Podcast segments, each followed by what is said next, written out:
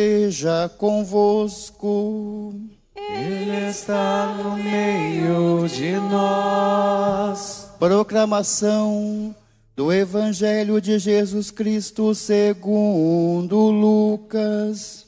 Glória a vós, Senhor.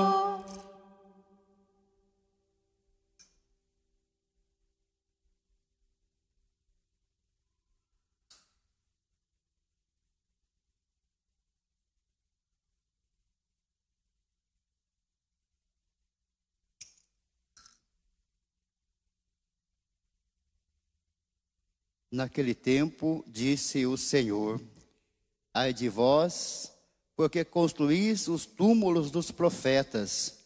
No entanto, foram vossos pais que os mataram. Com isso, vós sois testemunhas e aprovais as obras de vossos pais, pois eles mataram os profetas e vós construís os túmulos. É por isso que a sabedoria de Deus afirmou: Eu lhes enviarei profetas e apóstolos, e eles matarão e perseguirão alguns deles, a fim de que se peçam contas a esta geração do sangue de todos os profetas, derramado desde a criação do mundo, desde o sangue de Abel até o sangue de Zacarias que foi morto entre o altar e o santuário. Sim, eu vos digo, serão pedidas contas disso a essa geração. Ai de vós, mestres da lei, porque tomastes a chave da ciência. Vós mesmos não entrastes e ainda impedistes os que queriam entrar. Quando Jesus saiu daí, os mestres da lei e os fariseus começaram a tratá-lo mal e a provocá-lo sobre muitos pontos.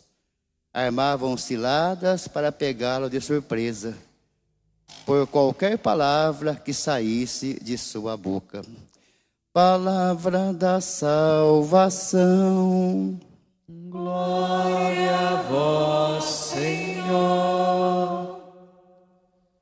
Queridos irmãos, queridas irmãs, nesses dias em que temos assistido mais uma guerra, ou uma guerra que nunca tem fim e que agora piorou demais nesses últimos tempos, quando a gente vê aquelas cenas na televisão, talvez muitos de nós tenhamos como expressão ai, ai que dó.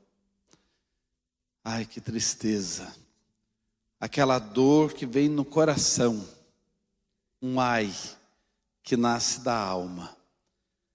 Principalmente quando a gente vê crianças no sofrimento, feridas, agora com as notícias que chegam, sem alimentos, quando a gente fica sabendo de crianças que também foram mortas, nas casas, quando tudo se iniciou. Então, independentemente da raça, da cultura, independentemente de onde estejam, vem um ai da alma, dói. Assistir momentos assim na vida de pessoas que têm nas veias o mesmo sangue do ser humano que nós temos é como se fosse uma parte do nosso corpo. É muito triste. E por que, que eu estou dizendo isso? Porque os ais de Jesus no Evangelho são assim. Ele olha para o povo e diz: ai de vós. E quando a gente não está bem inteirado do assunto, do Evangelho, do linguajar bíblico, a gente pode pensar que é um ai de castigo, né? Ai de você, você vai ver comigo. Não, não é. É esse ai que eu disse que a gente sente na alma, de dor, de lamento. Por que é que as coisas são assim? Por que é que as coisas acontecem assim? E Jesus cita duas coisas tristes aí nesse evangelho que ferem o coração dele. E Jesus é Deus, então ferem o coração de Deus. E é Deus expressando então o seu lamento, o seu lamento por aquelas coisas que a humanidade não deixa dar certo, ou a gente não faz corretamente. Que pena que vocês mataram os profetas de Jesus. Que pena que outros se contentam em construir túmulos para os profetas. Que pena que vocês detiveram consigo as chaves da ciência. Que pena que vocês não entram por essa porta e nem deixam os outros entrarem. Como é que a gente vai traduzir isso para nós hoje? Que pena que vocês mataram os profetas, construíram túmulos para eles. Como é que a gente traduz isso para nós? Quem é profeta na sua vida?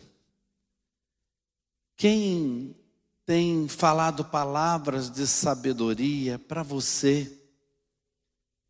Quem no seu dia a dia fala verdades para você? A gente mata quando a gente não ouve. A gente mata quando a gente barra a verdade. A gente mata quando a gente prefere não pensar, não raciocinar e deixa ir por si mesmo o caminho da vida. Quantas verdades a gente escuta, quantas verdades estão presentes Quantos anunciam a verdade e às vezes a gente prefere viver nas próprias mentiras? E a gente constrói túmulos para a verdade, enterra a verdade. Cada um de nós se conhece. Ou no decorrer da vida a gente vai se conhecendo. E todos nós temos coisas boas, mas nós temos coisas ruins dentro de nós. Nós temos fragilidades, não é à toa que a gente começa toda a missa pedindo perdão. Porque muitas vezes a gente osso duro de roer, a gente sabe disso e Deus nos conhece. E às vezes Deus diz assim: Eu estou querendo colocar perdão de novo no seu coração. Você mata a verdade, não deixa Deus colocar. Ah, não, até aqui eu perdoei, daqui para frente não. Eu estou querendo tirar essa mágoa da sua alma. Você mata quem está querendo tirar a mágoa e continua com a mágoa. Eu estou querendo tirar esse vício de você e você mata quem falou isso porque não dá atenção. Faz um túmulo e enterra. Você sabe que precisa sair desse vício. Você sabe que precisa deixar esse pecado. Você sabe que você tem essa mania. Ah, tem um sentimento de inveja que eu carrego comigo. Deus quer tirar. Você não precisa ter inveja de ninguém. Seja seguro de si mesmo. Mas a gente mata a palavra, a gente faz túmulo e enterra essa verdade.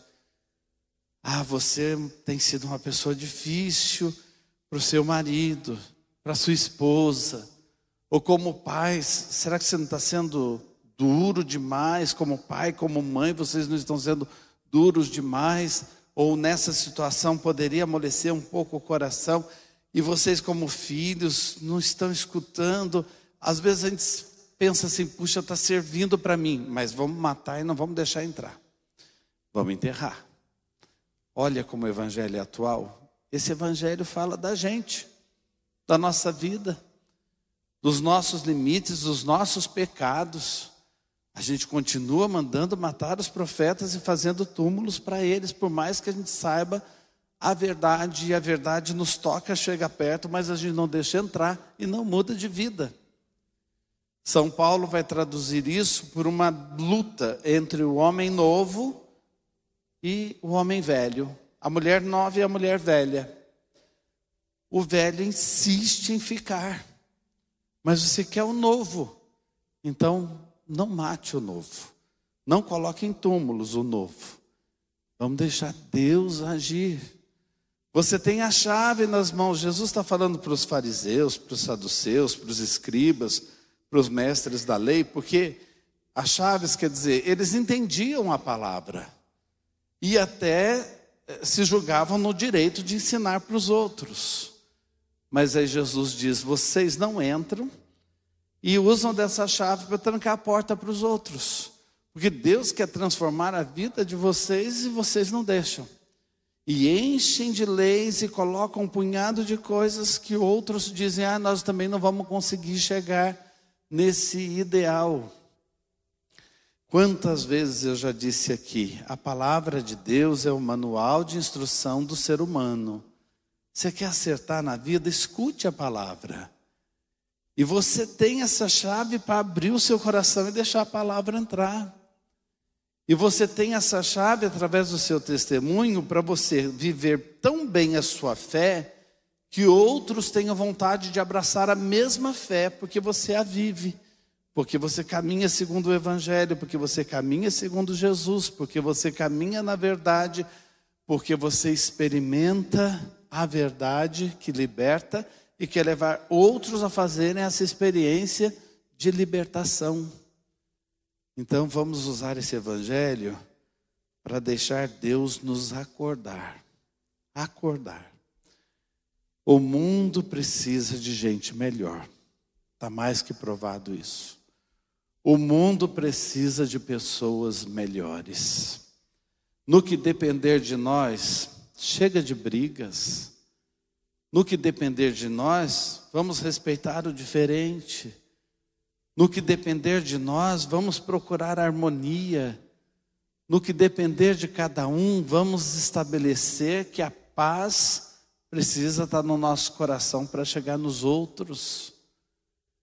E aí, para a gente não enterrar os profetas, e não fechar o coração para a palavra, para a gente não construir túmulos, e para a gente abrir porta para os outros entrarem e experimentar a palavra de Deus, vamos dar um testemunho alegre e esperançoso da nossa fé. Vamos dar um testemunho alegre e esperançoso da nossa fé. Terminando essa nossa conversa, mais uma vez eu quero aqui cumprimentar, parabenizar a Irmandade do Santíssimo Sacramento e agradecer a vocês por essa presença silenciosa, adoradora, por essa presença de oração, por essa presença e por esse testemunho verdadeiramente de igreja. Olhando para vocês, a gente se lembra da Igreja Católica, porque é na Igreja Católica que a gente tem as irmandades. Olhando para vocês, a gente se lembra que essa casa é uma casa de Deus e vocês, como Irmandade do Santíssimo Sacramento, zelam pelo principal habitante dessa casa e cuidam daquele que dá sentido a todo o resto da nossa vida. Nós nos alimentamos daquele que a Irmandade do Santíssimo Sacramento cuida. Então, muito obrigado pelo zelo de vocês, pelo testemunho de vocês, por vocês existirem. Eu sempre digo, quero muito que a Irmandade continue que outros abracem a Irmandade como ideal de vida e zelem e cuidem do Santíssimo Sacramento para nós, ajudando no momento da comunhão, como vigias ali ao lado do padre, do diácono, dos ministros, fazendo os momentos de adoração, abrindo nossas procissões. Não só a procissão fica bonita quando vocês estão presentes, mas vocês dão segurança também para todos os que vêm atrás. Que coisa boa, que todo grupo fosse assim, é o que eu mais desejo, dar segurança para quem caminha atrás. Deus os abençoe. Graças e louvores se deem a todo momento. Ao Santíssimo e Diviníssimo Sacramento. Amém.